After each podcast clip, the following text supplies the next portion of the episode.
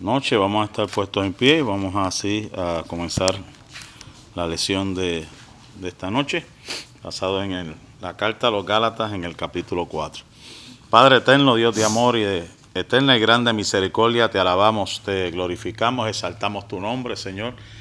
Gracias te damos por esta nueva oportunidad que tú nos concedes, el poder estar aquí en esta noche para poder escudriñar tu palabra, el poder disertar, Señor amado, Dios mío, el poder alimentarnos, Señor amado, el poder deleitarnos en tu palabra, que sea tu Espíritu Santo tomando el control y dominio, Señor amado, de cada clase, Señor, cada maestro y los que han de llegar, tú les traigas con bien esta noche. Te lo pido, Padre, en el nombre de Jesús. Amén. Gálatas capítulo 4. Eh, repartí la gráfica nuevamente porque esta es nuestra guía, ¿verdad? Ya estamos al otro lado, como dicen por ahí. Eh, y esta sección, como hemos estado eh, diciendo semanas anteriores, eh, habla acerca de la familia multiétnica, ¿verdad? Porque si eh, se acuerdan, lo último que estuvimos hablando del capítulo 3, eh, de los versos, creo del 24, del 25 en adelante, que nos decía, pero venida la fe, ¿verdad? Ahí fue donde habíamos terminado, habíamos hablado acerca que ya no estamos bajo ayo, y habíamos explicado el concepto de lo que era ayo. Pues todos sois hijos de Dios por fe en Cristo Jesús, ¿verdad? Era el contraste y seguiríamos hablando del contraste entre la fe y la ley, ¿verdad? Eh, pues todos sois hijos de Dios por la fe en Cristo Jesús. Porque todos los que habéis sido bautizados en Cristo, de Cristo estáis revestidos. Ya no hay judío, ni griego, no hay esclavo, ni libre, no hay varón ni mujer, porque todos vosotros sois uno en Cristo Jesús.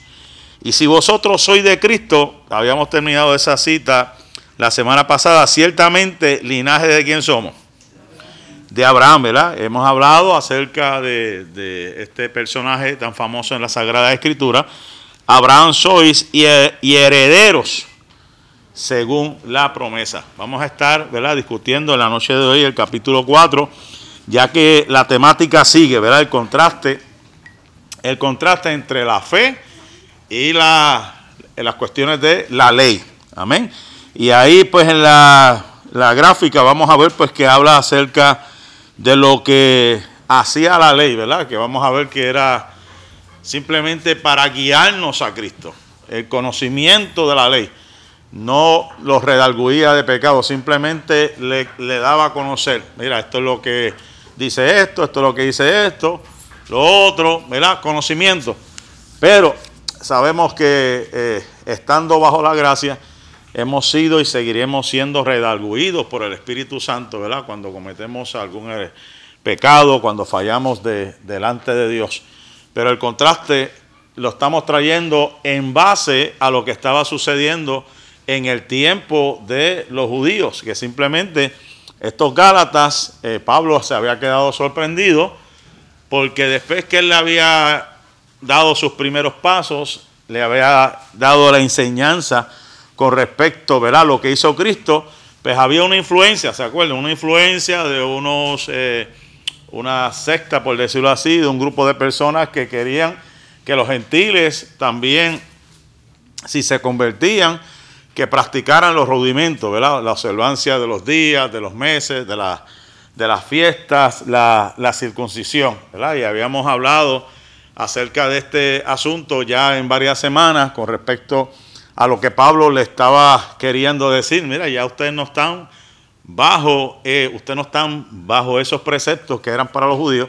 Ustedes están, ¿verdad? La fe, la salvación es en Cristo Jesús. Este, ustedes están bajo la promesa. Y eso era, en resumen, prácticamente lo que Pablo ha estado eh, enfatizando o enfocándose, ¿verdad? Porque después que había alcanzado, Pablo se sentía como que estaba, había perdido eh, prácticamente el tiempo, después que le había predicado, después que le había hablado, pues entonces como que estaban retrocediendo, volviendo otra vez a lo mismo. Y pues habíamos este, quedado en esta cita tan importante, ¿verdad? Que ya no hay, este, como dice aquí, pues todos sois hijos de Dios.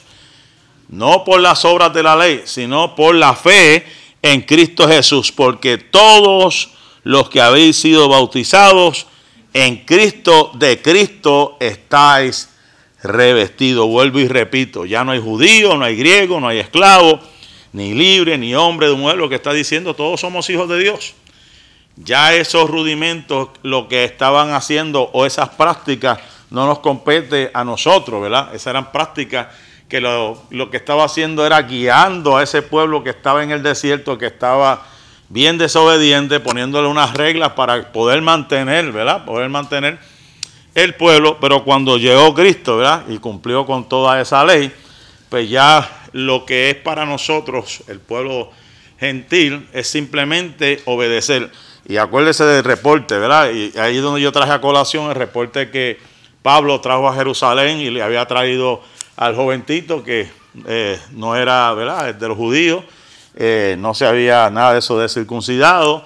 Y cuando Santiago, Jacobo le, le, dice a Pablo, pues mira, vamos a hacer algo.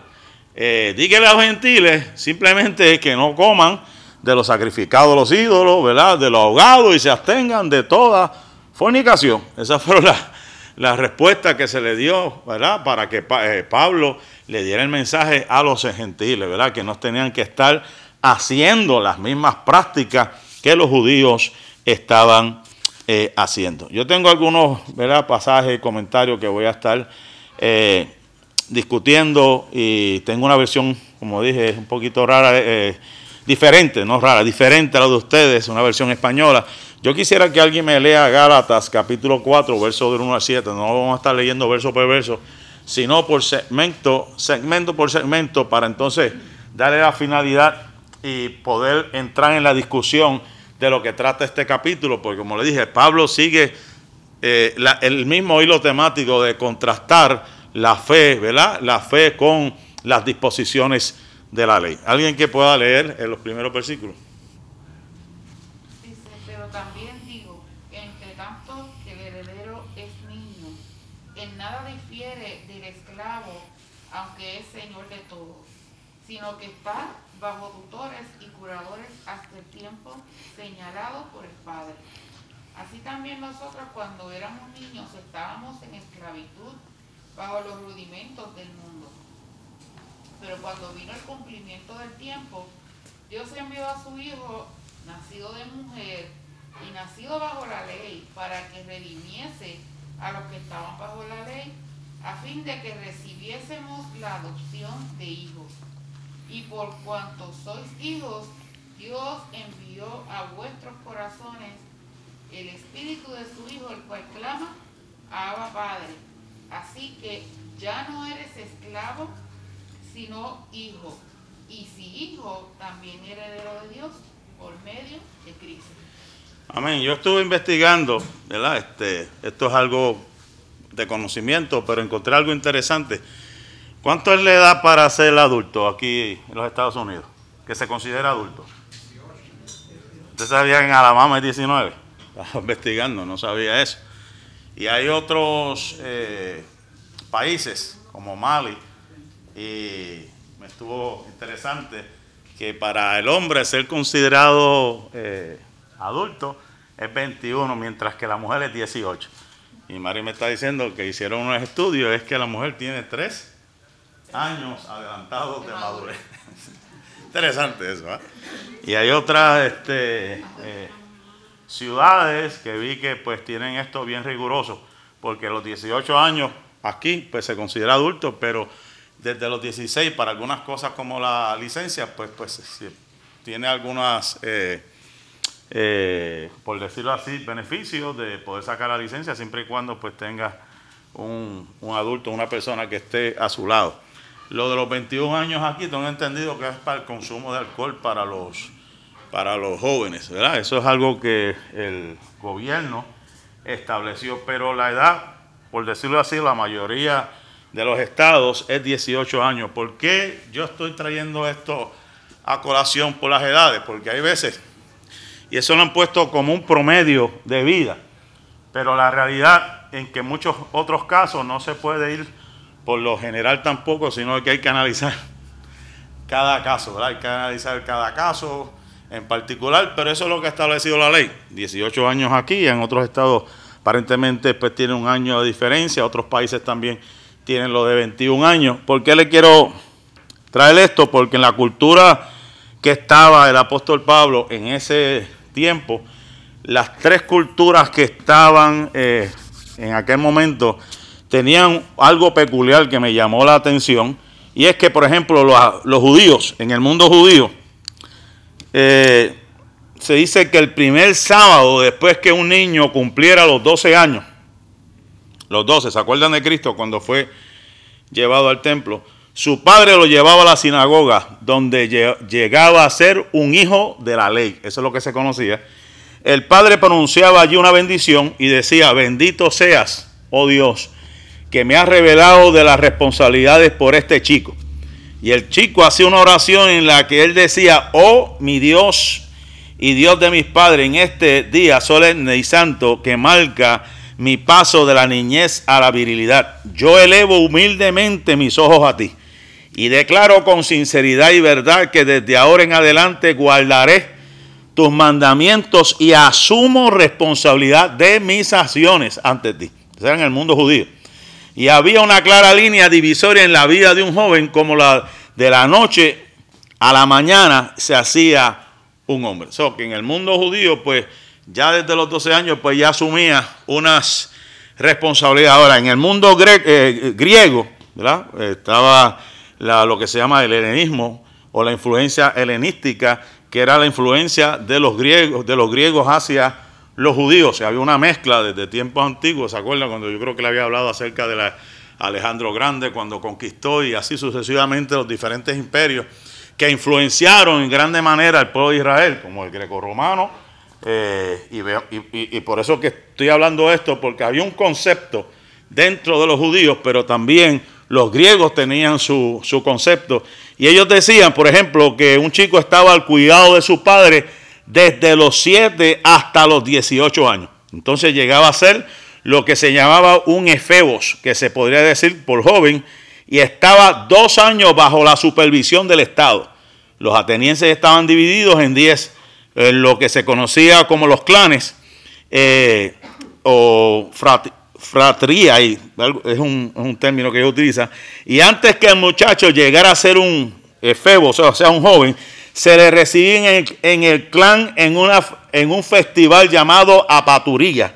Y es un acto ceremonial que se le cortaba el pelo largo y se le ofrecía a los dioses. Una vez más, el crecimiento pasaba eh, por un proceso totalmente definido. Eso era en el mundo griego, ¿verdad? Que llegaba a una etapa donde después era responsabilidad del Estado, había sido responsabilidad de los padres, pero cuando llegaba a, este, a esto que ya ellos consideran joven, se le cortaba el pelo y se le dedicaba a los dioses. Ahora, en, la, en el mundo romano, en el mundo romano, en el año que un muchacho pasaba a ser un hombre no estaba fijado, pero estaba siempre entre los 14 y los 17 años. Y se hacía una festividad ¿verdad? familiar llamado la liberalía, se quitaba la, la toga, eh, que era una toga con una estrecha banda púrpura por abajo y se ponía la toga que le decían virilis, que era la toga corriente que llevaban los adultos. Lo que quiero decir, y he traído con esto, que para estos, por estas naciones, por este mundo griego, romano, judío, tenían cosas definidas en específico, ¿verdad? Como vieron a los 12 años los judíos, eh, los romanos era de 14 a los 17 años y los griegos pues tenían entre ellos pues un concepto eh, diferente, eh, pero era prácticamente más o menos lo mismo de 7 hasta los 18 años. Ya a los 18 años tenían que tomar una decisión con respecto. Cuando era menor de edad, por eso es que vamos a leer y voy a repetir este pasaje, cuando era menor de edad, ¿verdad? a los ojos de la ley, podía ser el dueño de una propiedad considerable, pero no podía hacer ninguna decisión legal. Pues, como nosotros aquí, ¿verdad? El muchacho puede tener una herencia, pero tiene que tener, hasta que no tenga la mayoría de edad, tiene que tener un tutor, tiene que tener una persona que lo represente, porque a esa edad pues no puede tomar decisiones, ¿verdad? En base a sus capacidades, de acuerdo, eh, de acuerdo al Estado. Ahora, eh, voy a leer esta versión que me encantó, eh, que me encantó, ¿verdad? De la forma como como Pablo expresó y dijo, esto es lo que quiero decir. Después que a Pablo había hablado con respecto en el capítulo 3 acerca, pues lo mismo del contraste de la ley, el contraste de, entre la ley y la gracia, que entendieran el concepto, ¿verdad? Que somos hijos de la promesa, que somos eh, lo de Abraham, fe, Por, por, la justicia que vino por la fe desde mucho antes de la ley, porque habíamos hablado de ese concepto, de que la ley vino mucho después, y ya Abraham había, sido considerado justo por medio de la fe. Y Pablo entonces dice, esto es lo que quiero decir. Mientras el heredero es un niño, no se diferencia en nada de un esclavo. Lógicamente porque el esclavo qué? No tenía qué.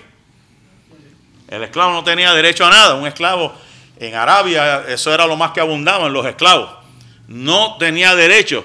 Y el muchacho que se criaba en una casa hacendada, ah, prácticamente estaba igual que el esclavo, no tenía ningún derecho, ¿verdad? Eh, eh, y por eso es que dice, mientras es un niño no hay diferencia, aunque es el amo de todo, pero está bajo el control de mayordomos y supervisores hasta que llegue el día que ha fijado su padre. O sea que ya el padre en un momento dado de su vida determinaba, determinaba, ¿verdad? ¿Qué es lo que iba a hacer con las disposiciones? Y ahora me, trae a colación eh, esta situación, ¿verdad? De, del hijo pródigo, ¿verdad? Que usted sabe que eh, el hijo fue de su papá.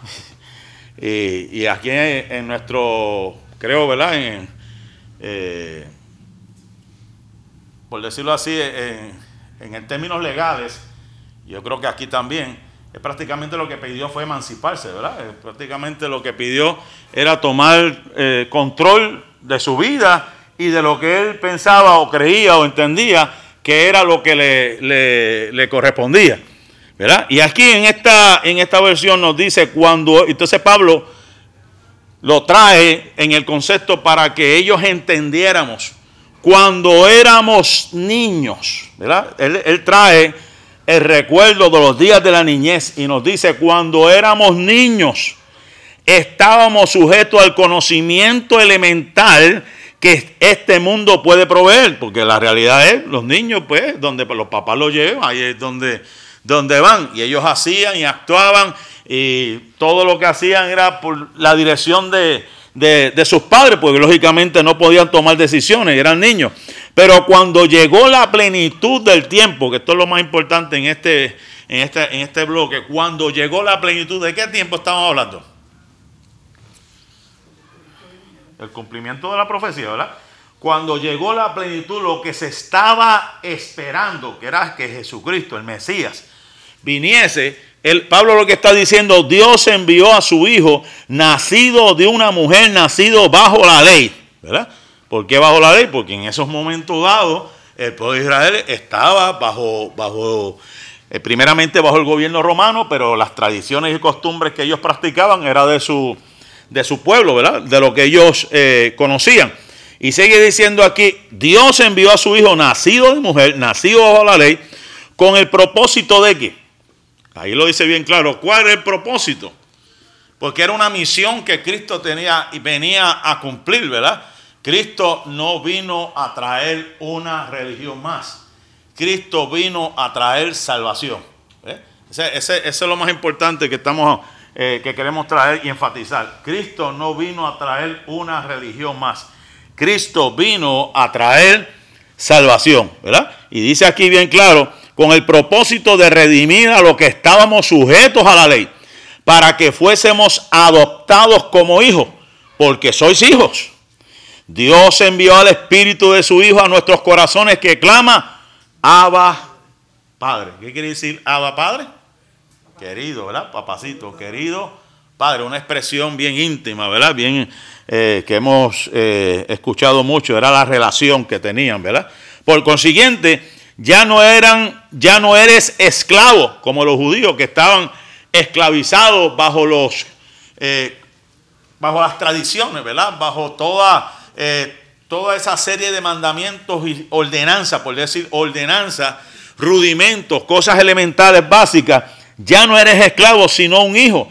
Y como hijo heredero, que es lo que Dios te ha hecho.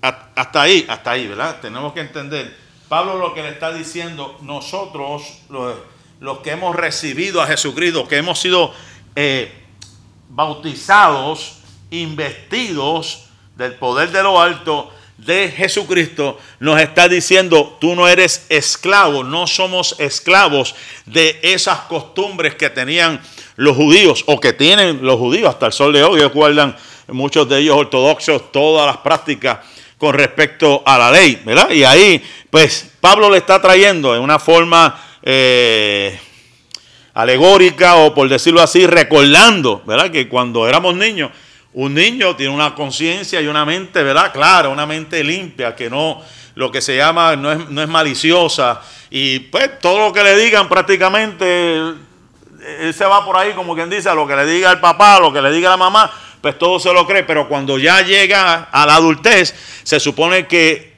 entienda, comprenda lo que está bien, lo que está mal y no se deje llevar simplemente por una tradición, sino que busque la realidad cuán, ¿verdad? Este, claro debe ser en la mente de cada, de cada joven, porque estamos viviendo en un tiempo donde especialmente las universidades, los, los colegios, eso es un bombardeo, tratando de destruir el fundamento que nosotros le enseñamos aquí. Cuando, eso me pasó a mí cuando entré a la universidad. Eso era un bombardeo a tal magnitud que uno de los profesores me decía, eso que hizo tu Cristo fue una aberración. Perdón, lo que hizo Abraham, lo que hizo Abraham fue una aberración. ¿Cómo es posible que permitiera o, que eh, él presentara a su hijo en un sacrificio y alzar un puñal para matarlo. Cuando yo escuché eso, la primera vez que el profesor de humanidades me dijo así, yo, yo como que eso me, empezó a trabajar porque de cierta manera tiene una lógica. Ningún padre va a coger un hijo y lo va a poner encima de una leña y levantar un, un puñal para matarlo. Eso se ve inhumano.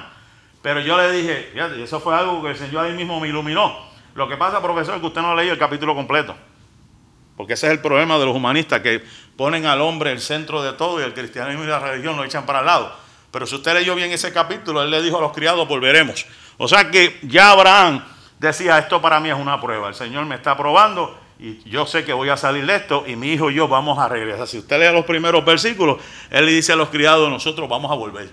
O sea, yo entiendo que esto que está pasando para mí es una prueba. ¿Por qué? Porque Abraham ya estaba acostumbrado en Ur de los Caldeos, ese era el pan de todos los días, a hacer sacrificio, a matar cuanto animal, cuanta cosa había en el camino. Y Dios estaba probando la fe de este hombre. Y así fue que pude, eh, como digo yo, refutar al, al profesor, porque hay veces que la gente, y eso es algo típico en las universidades, sacan una cosa de aquí, sacan otra cosa de acá, para echarle fango al cristianismo, para echarle fango a, todo el mundo y decir que eso es algo eh, aberrante o es algo que es inhumano.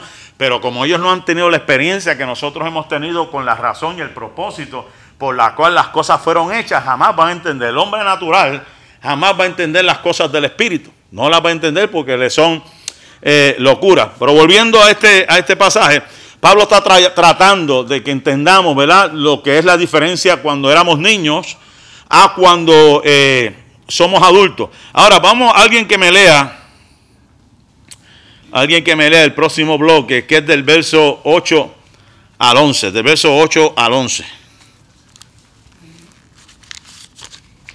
Amén, hermano.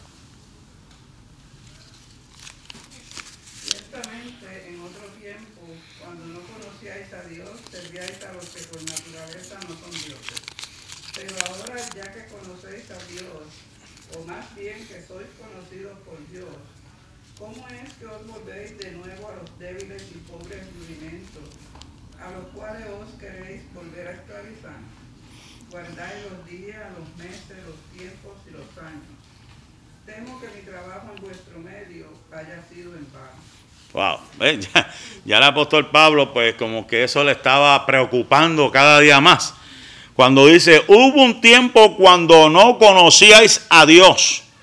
Si lo traemos a nuestro contexto, contexto de en el tiempo presente, hubo un tiempo también cuando la mayoría de los que están aquí no conocían a Dios, ¿verdad? No conocían a Dios. ¿Y cómo actuaban? ¿Qué hacían? Las prácticas de las tradiciones comunes dentro de los pueblos. Los pueblos decían, pues, por ejemplo, eh, eso era el concepto de mi abuela, ¿verdad? Mi abuela era católica de nombre, ¿verdad? Y, ella me decía, pues no, eh, que si viene la Semana Santa, no podemos, este, eh, me decía, no podemos clavar en la pared, no podíamos poner debajo de unas, unas cuestiones entre ellos como que yo decía, bueno, pues tú sacaste todo esto. No, esa es la costumbre entre nosotros. Y, otra de las cosas era los famosos via, crucis que hacían por todo el pueblo y enterraban un Cristo y después el domingo el sábado se emborrachaban y el domingo lo, resucitaban. Yo me acuerdo de todo eso. El borrachón más grande del pueblo era el que, cargaba la cruz. Me acuerdo en, el área de. Sí, por lo menos en el, pueblo mío yo sabía eso. Él iba todo borracho por ahí para abajo. Y era parte de, una costumbre, de una, de una este, tradición. Y eso era, olvídate, algo religioso entre ellos. Y además de yo no sé cuántas costumbres que usted me podría mencionar y, ¿verdad? Forma que en sus pueblos le enseñaron, porque eso era lo, tradicional, ¿verdad? Porque la iglesia católica tiene, tiene prácticamente una iglesia en cada pueblo. Y eso era lo que eh, este, se nos enseñó. Ahora, cuando conocimos el Evangelio, ¿verdad? Cuando mi madre eh, llegó a los pies de Jesucristo, pues las cosas cambiaron. ¿Por qué? Porque ya no era basado en costumbres, en tradiciones, en, dichos populares, en hacer esto, lo otro, porque era un mecanismo prácticamente, todo era algo mecánico. Entrabas a la iglesia, mi esposa la que presignaba, ¿verdad? Así que se dice. ¿Cómo es? Persignar, yo siempre digo al revés. Me lo corrigió cuatro veces antes de entrar aquí, como quiera lo dije más. Per, persignar, ¿verdad? Que es hacer la cruz. ¿Usted me quiere creer que yo he visto gente que venía de nuestros medios que dice ser cristiano y todavía hacen eso?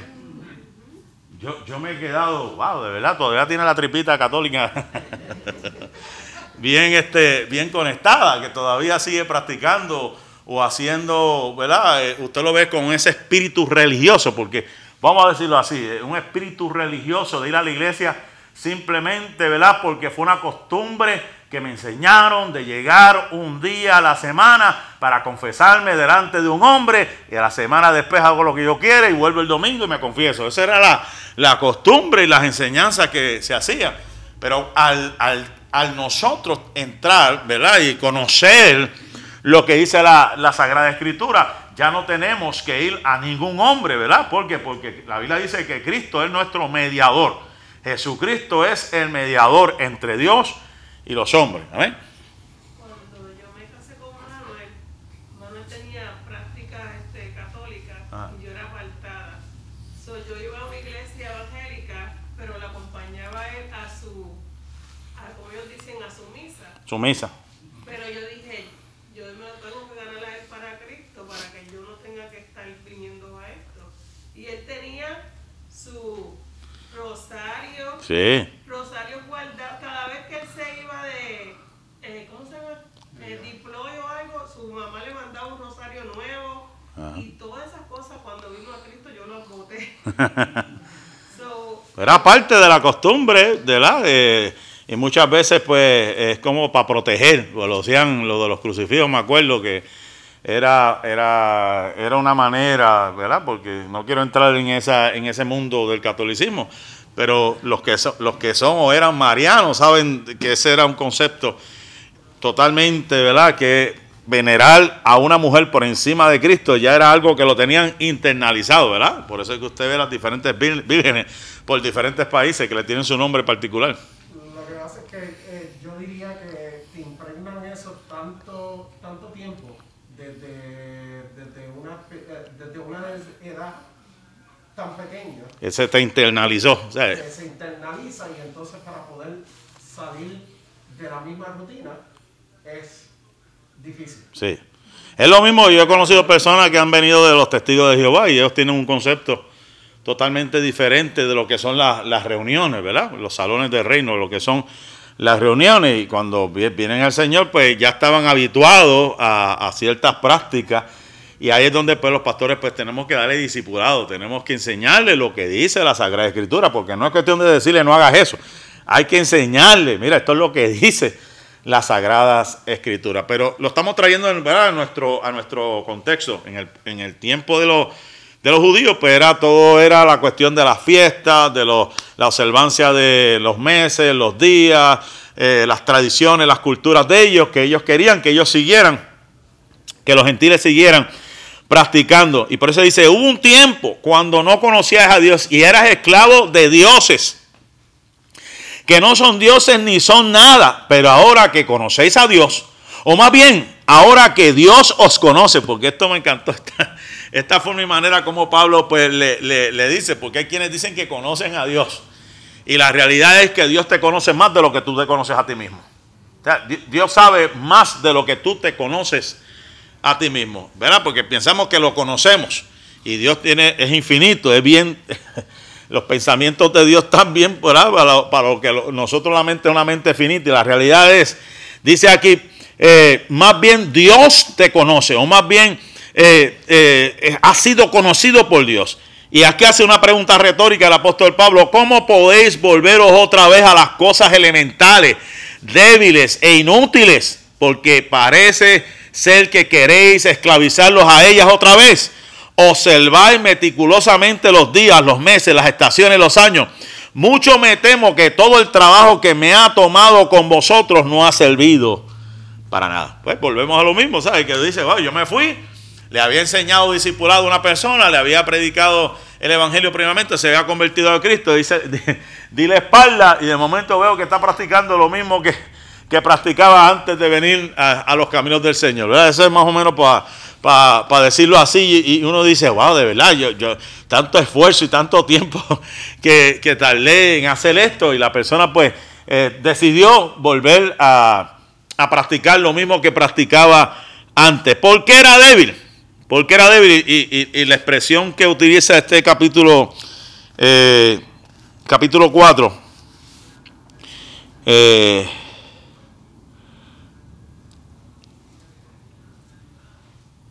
Mas ahora conociendo a Dios, siendo conocidos por Dios, ¿cómo es que os volvéis de nuevo a los débiles y pobres eh, rudimentos a los cuales os queréis volver a esclavizar? O sea, Pablo estaba diciendo, mira, si eso es algo débil.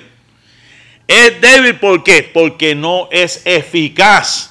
O sea, la ley simplemente lo que te iba a decir, mira, eh, la ley dice esto, que tienes que guardar esto, que tienes que guardar lo otro, pero no, no, no había un resultado, no, no había algo que transformara a la persona para que se mantuviese ¿verdad? bien delante de Dios. Era simplemente algo mecánico, algo rutinario, era ineficaz en comparación con el esplendor de la, de la gracia, ¿verdad? Por gracia nosotros somos salvos.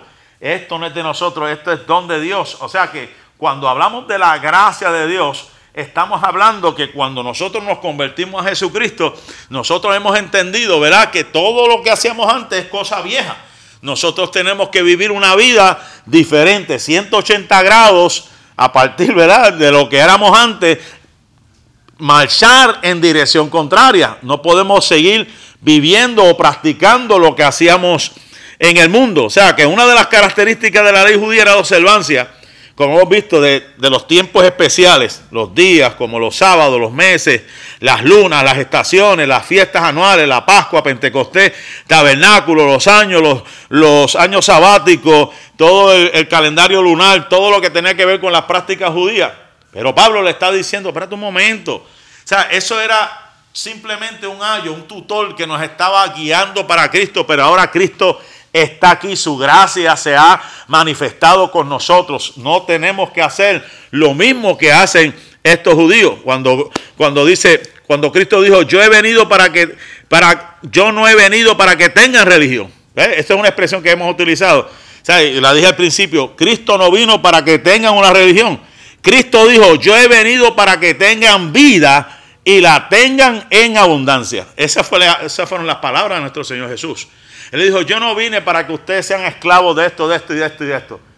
Yo vine para que ustedes tengan vida. Yo soy el camino. Yo soy la verdad. Yo soy la vida. Nadie viene al Padre si no es a través de mí. O sea que todo lo que nosotros hacemos, hemos entendido y comprendido a través de estos escritos, que es a través de Jesucristo. No por las obras de la ley, no por los rudimentos, las costumbres de los hombres, sino por la sencillamente la relación que tenemos con nuestro Señor, ¿verdad? Y como eh, yo, yo soy de los que digo, no podemos por decirlo así, darle tantas vueltas al asunto.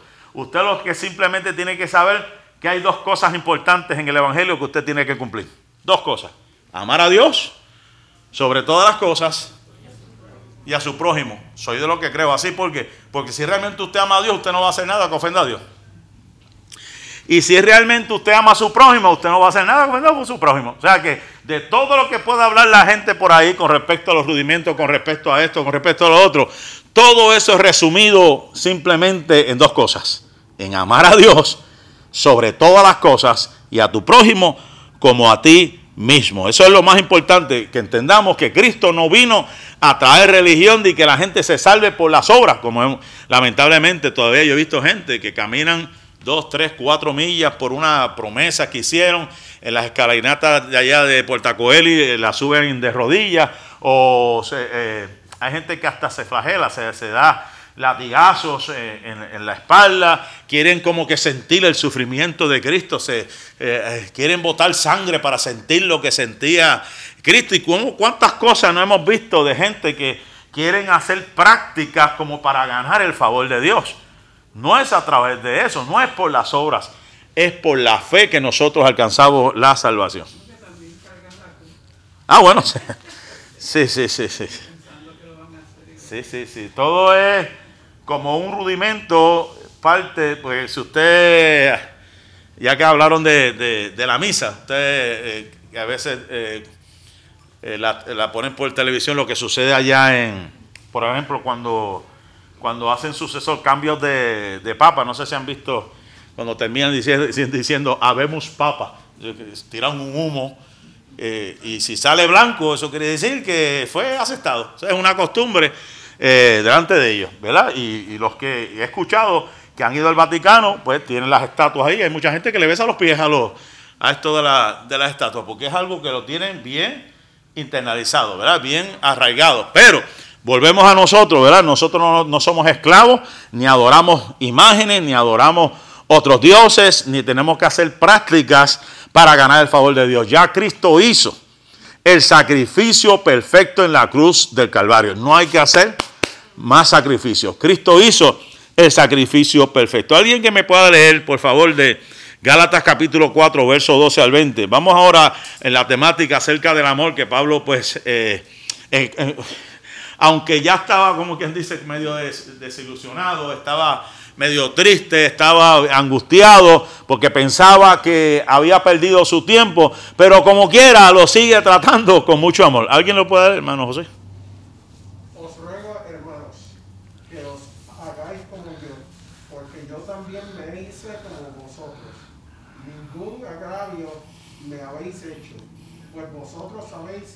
a causa de una enfermedad del cuerpo, os, anuncié el Evangelio al principio y no me despreciasteis ni desechasteis por, por la prueba que tenía en mi cuerpo. Antes bien, recibisteis como a un ángel de Dios, como a Jesucristo, eh, como a Cristo Jesús donde pues, donde pues está eh, eh, esa satisfacción que experimentabais, porque os, os doy testimonio de que si, si hubieseis podido o, o hubierais sacado vuestros propios ojos para dármelos. Me he hecho pues vuestro enemigo por deciros la verdad Hmm. Tienen celo por vosotros, pero no para bien, eh, sino que quieren apartaros de nosotros para que vosotros tengáis celo por ellos. Bueno es mostrar celo en lo bueno siempre, y no solamente cuando estoy presente con vosotros, hijos míos, por quienes vuelvo a sufrir dolores de parto hasta que Cristo sea formado en vosotros. Quisiera estar con vosotros ahora mismo y cambiar de tono, pues estoy perplejo en cuanto a vosotros. Creo que fue el hermano José que los otros días dio una clase que habló de, creo que eran cuatro teorías de la enfermedad del apóstol Pablo, ¿verdad? Y la más común o corriente que hablan acerca de la miopía que le dio, porque hay partes en Gálatas que habla que os escribo con ojos eh, grandes, ¿ves? que lo que está queriendo decir estoy, ¿ah?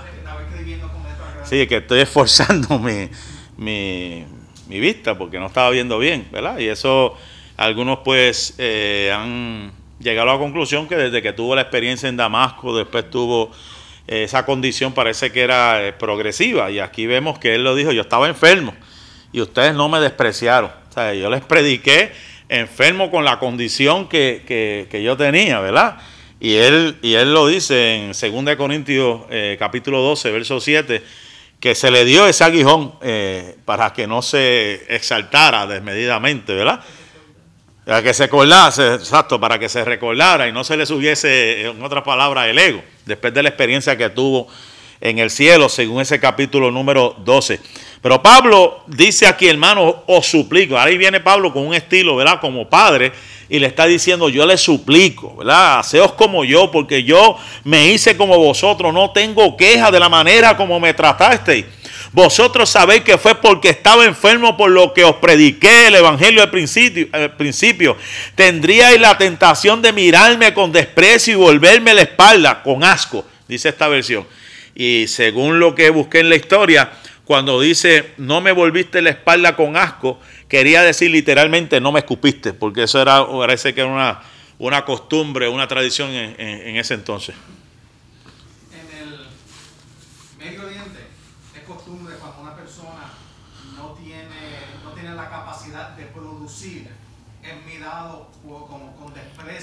y no se acepta nada de lo que la persona dice. Viene, uh, viene a convertirse en un ciudadano de tercera clase. Sí, exacto. De que Pablo lo que está recordándole a ellos de que ellos tenían compasión, que eran diferentes. Que, que, que como la costumbre era de despreciarlo por, por ser enfermo, ellos no eran así, ellos escuchaban lo que él tenía que decir, aunque tenía esa enfermedad. ¿Sabes? Que si fueran otros ni lo escuchaban. Pero le, lo escucharon y él se sintió contento que por lo menos lo escucharon, porque si fueran otros, decía, este está bajo algún peligro, una maldición o algo, y, había que este, echarlo para el lado. Pero me encanta, ¿verdad? Este, las expresiones del apóstol Pablo cuando dice, me recibiste como si fuera un ángel de Dios, ¿verdad? Y ahí le da un énfasis, Cuidaron de mí, cuidaron de mí, cuidaron de mi salud, ¿verdad? Y ahí es donde el apóstol Pablo decía, no es por ninguna razón respetable por lo que esas otras personas os hacen las roscas, sino porque quieren levantar barreras para que vosotros seáis los que hagáis el juego a ellos. Siempre está bien el ser celosos en su asunto noble. Pablo dice, en parte yo los entiendo, en otras palabras, en parte yo los entiendo, ¿verdad? Y eso no solo cuando estoy físicamente presente con vosotros. Y ahí es donde Pablo como padre le dice, hijitos míos, por lo que sigo pasando, me encanta esa expresión, dolores, en una forma alegórica, ¿verdad? Dice, dolores de parto. Él decía, yo estoy sufriendo por ustedes como si fuera este, una mujer embarazada, estoy sufriendo dolores de parto hasta que Cristo sea formado en vosotros. O sea, ese era el anhelo, el, deseo del apóstol Pablo. No era que simplemente fueran unos cristianos nominales, no era simplemente ¿verdad? el haber escuchado la palabra, sino que ellos pudiesen entender, pudiesen llegar a una madurez para cuando viniese toda esta doctrina, ¿verdad? Porque eso es lo que está pasando, doctrina, filosofía, ellos pudiesen de frente decir, no, espérate, eso no es lo que me enseñaron. Pero la realidad era que muchos estaban dejándose llevar por lo que estaba eh, sucediendo en aquel lugar. Y ahí este, termina esa parte, ¿verdad? Donde Pablo, como en un tono, ¿verdad? Como de padre a hijo, él, él está exhortando, él está suplicando, ¿verdad? Que, recapaciten, ¿verdad? Que, que reflexionen por lo que eh, ellos están haciendo. Amén. Ahora vamos a leer Gálatas capítulo 4, eh, verso del 21 esto es bien interesante que lo, que lo, que lo podamos leer, porque hay unas alegorías aquí bien importantes que Pablo, pues, además de la de ser niño, ahora pues va a traer lo de los pactos. ¿Alguien me puede leer rapidito del capítulo 4, verso 21 al capítulo 5, verso 1? Amén. Decidme los que queréis estar bajo la ley, ¿no habéis oído la ley? Porque está escrito que Abraham tuvo dos hijos, uno de la esclava, el otro de la libre. Pero el de la esclava nació según la carne, mas el de la libre por la promesa. Lo cual es una alegoría, pues estas mujeres son los dos pactos. El uno proviene del monte, del monte Sinai, el cual da hijos para esclavitud. Este es Agar. Porque Agar es el monte Sinai en Arabia y corresponde a la Jerusalén actual. Pues esta, junto con sus hijos, está en esclavitud. Hmm. Mas la Jerusalén de arriba, la cual es madre de todos nosotros, es libre. Porque está escrito, regocíjate, oh Estedi, tú que no das luz. Lo rompe en júbilo y clama, tú que no tienes dolores de parto. Porque más son los hijos de la desolada que la que tiene marido. Así que, hermanos, nosotros, como Isaac, somos hijos de la promesa. Pero como entonces el que había nacido según la carne perseguía el que había nacido según el espíritu, así ahora también, así también ahora. Mas eh, dice la, ¿qué dice la escritura? Echa fuera a la esclava y a sus hijos, porque no heredará el hijo de la esclava con el hijo de la libre.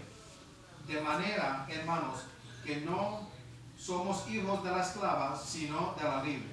Estad pues firmes en la libertad con Cristo nos hizo, libres y no estéis otra vez sujetos al yugo de la esclavitud. Vamos a alguien que se acuerde y nos dé un breve resumen la historia entre Abraham, Agar y, y Sara. ¿Alguien se acuerda de la historia? Vamos a ver que varios participen y, y saquen la historia. No tiene que ser tan perfecta, pero por lo menos que alguien nos pueda dar lustre eh, o a recordarnos de esa famosa historia. José, José, Manuel. So, básicamente Abraham, eh, Abraham eh, quería tener hijos, que por la promesa que el, Señor, que, que el Señor le había dado, que era la promesa de que iba a ser padre de mucha gente. Amén. Eh, pero Sara decía, pues, yo soy estéril, pues te traigo a mi esclava para que pues tengas, te- puedas tener hijos. Y entonces Abraham con su, con su este, diría yo con su inmadurez, y dijo, ok, pues a lo mejor la promesa está aquí, pues se acostó con la esclava.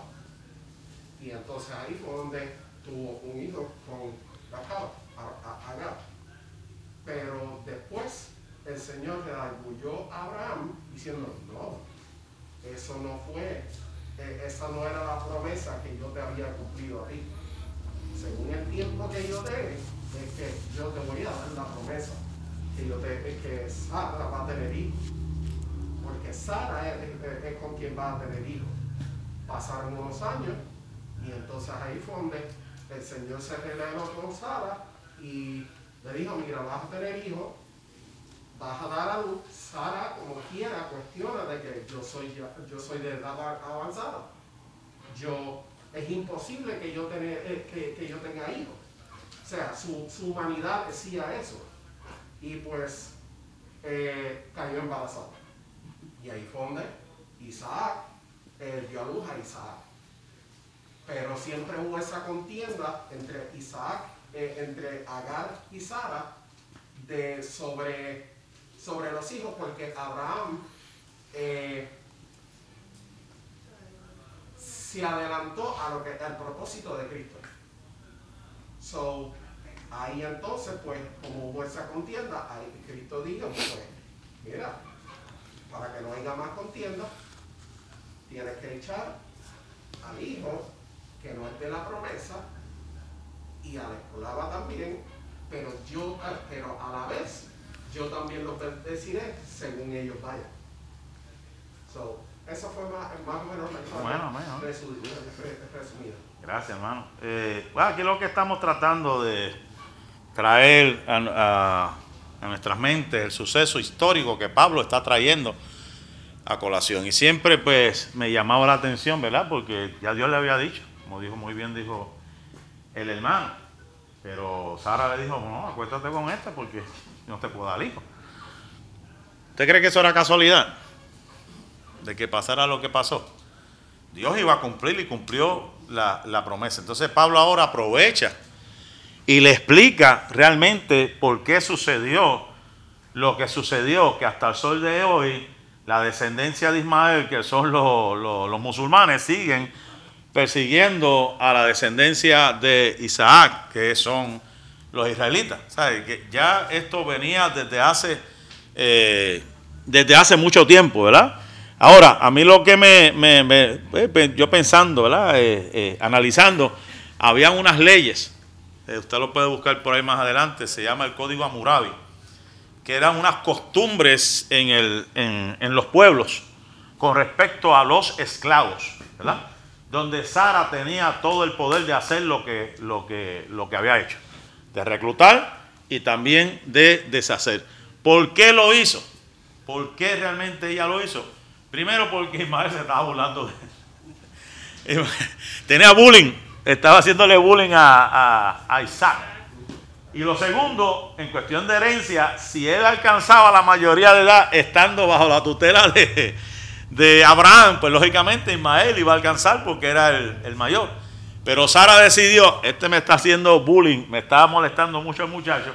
Y si eso es así ahora, imagínate cuando crezca ese muchacho lo que pueda hacer. Y hasta el sol de hoy sabemos que eso es una guerra que ha existido de, de siglos, pero eso era lo que estaba pasando. Había una confrontación. Y con todo eso, Dios se le revela a Agar. Si se dieron cuenta, Dios se le reveló a Agar. Y le dio una palabra también. ¿Por qué? Porque él era hijo de Abraham. ¿eh? Era hijo de Abraham también. Ahora, es interesante, para ya ir terminando, que los rabinos, escuche bien esto y se lo quiera anotar, tenían una forma de cómo interpretar y analizar este pasaje. Y es lo que se llama las letras PRDS en español o sea, peshat, que lo que quiere decir es tomar, tomarlo en un sentido sencillo y literal, tal y como está, ¿verdad? Tal y como está ahí, ellos lo tomaban. También utilizaban el estilo remás con Z, que era lo que ellos pensaban que puede sugerir. Ok, esto puede sugerir esto.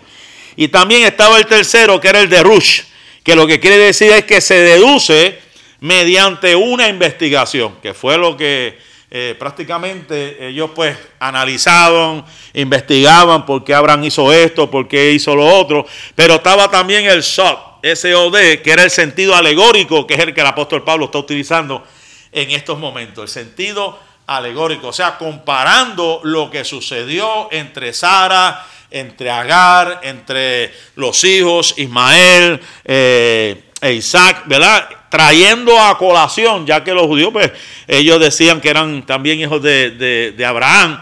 Y ellos, el, Pablo le estaba explicando, sí, pero eh, acuérdate de lo que estaba sucediendo en aquel lugar. Y para eso no hay que, no hay que profundizarse, buscar palabras rebuscadas. Ahí el texto te lo explica claramente qué es lo que el apóstol Pablo le estaba eh, tratando de decir en una forma alegórica, pero simple.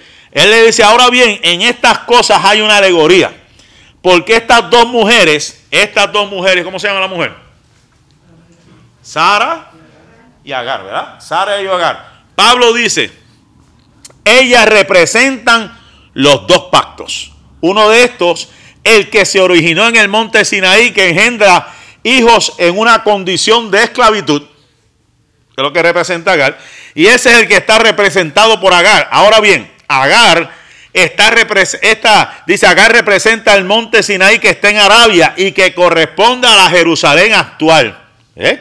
Pablo le está diciendo, a través de Agar, pues viene todo este asunto acerca de la esclavitud, ¿verdad? Porque era la costumbre, uso y costumbre de lo que se iba a formar o se estaba formando en el ambiente. Pero Pablo, claro, aquí dice, pero la, Jerusalén de arriba, la de arriba, la de arriba es libre y es de nuestra madre, porque escrito está, regocíjate, oh estéril, que nunca tuviste hijos. ¿Quién era esa? Sara, ¿verdad? La que nunca había tenido hijos, se le dio la gracia, dice, prorrumpen gritos de júbilo, oh tú que no sabías lo que eran los dolores de parto de un niño, porque los hijos de, de la que fue abandonada son más que los de son más que la de la que tuvo marido. Pero nosotros, hermanos, estamos en la misma posición de quién? De, de Ismael. Nosotros no estamos en la posición de Ismael. Nosotros estamos en la posición de Isaac. ¿Por qué? Somos hijos de la promesa. Eso es lo que representa o significa, porque a Abraham se le dio la promesa en Isaac, no se le dio en Ismael, se le dio la promesa en Isaac. ¿Y si Isaac significa? Isaac, ¿verdad? O sea, todos los nombres ahí tienen un, significado. ¿Y se acuerdan de Abraham lo que significaba? ¿verdad? De, de padre enaltecido a padre de, de, muchedumbre, ¿verdad?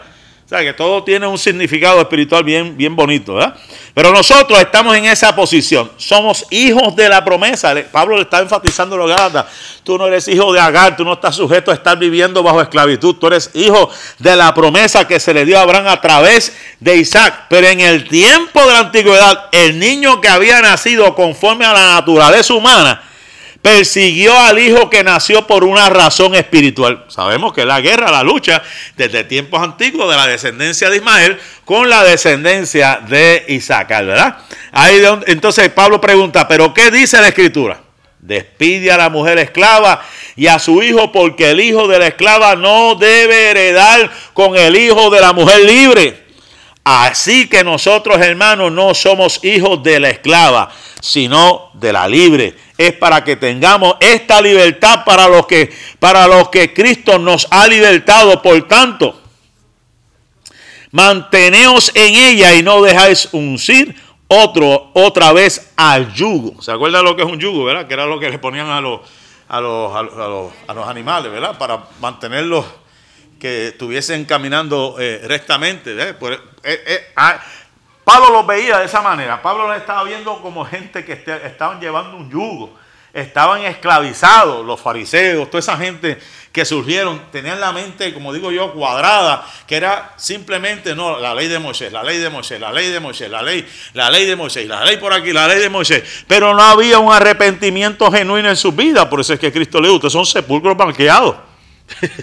Esto fue claro con esa gente. Ustedes lo único que miran es lo externo, lo único que ustedes miran es nada más los rudimentos, pero por dentro están podridos, por dentro están, este, eh, están vacíos.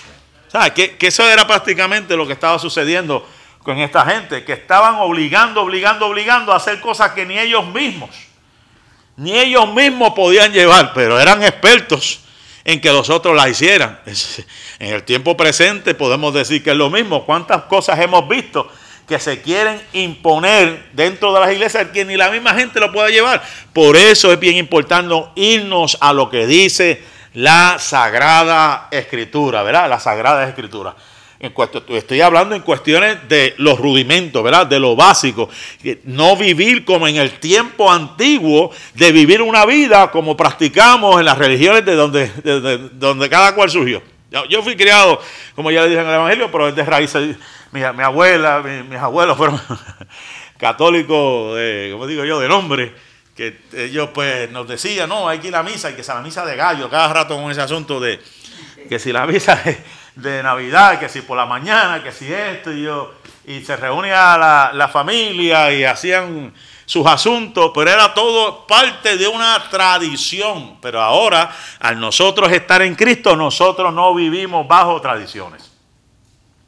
Nosotros vivimos en la gracia de Dios y hacemos, ¿verdad? Conforme a lo que dice la Sagrada Escritura, amar a Dios sobre todas las cosas y cumplir su palabra, ¿verdad? Cumplir su palabra, nosotros mantener una vida que agrade y glorifique al Señor. ¿Algún comentario? ¿verdad? Ya creo que terminamos esta, esta sección, ¿verdad? Este, ¿Están ready para el examen?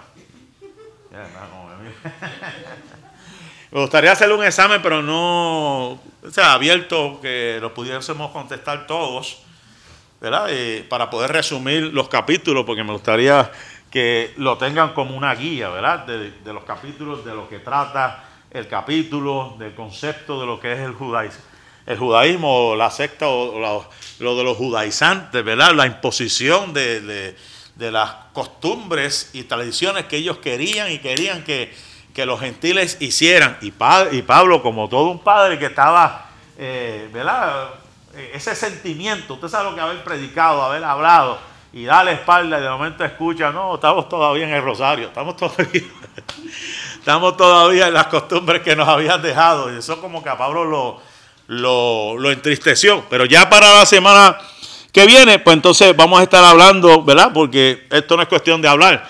Y habíamos hablado en Corintios de, que habían eh, unas habilidades, unos talentos, unos dones en, esta, en este caso, donde el Espíritu nos había dado y eran las cosas que pues como iglesia pues tenemos que hacer, cumplir ¿verdad?